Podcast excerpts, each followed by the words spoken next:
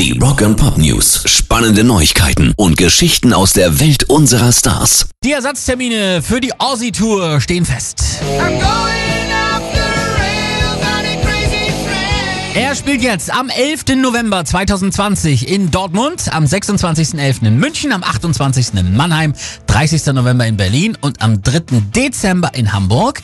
Eure Tickets behalten ihre Gültigkeit und Judas Priest haben auch wieder zugesagt, werden als Special Guest dabei bleiben. Ozzy selber sagt dazu, ich kann es kaum erwarten, euch nächstes Jahr zu sehen. Ich will wieder 100% fit sein, bevor ich euch aus den Socken haue. Noch gehe ich nicht in Rente. Und sein neues Album ist dann ja auch schon fertig. Das soll ja schon Anfang 2020 rauskommen. Rock and Pop News. Taylor Hawkins von den Foo Fighters sollte mal neuer Drummer bei Guns N' Roses werden. Easy for you to say.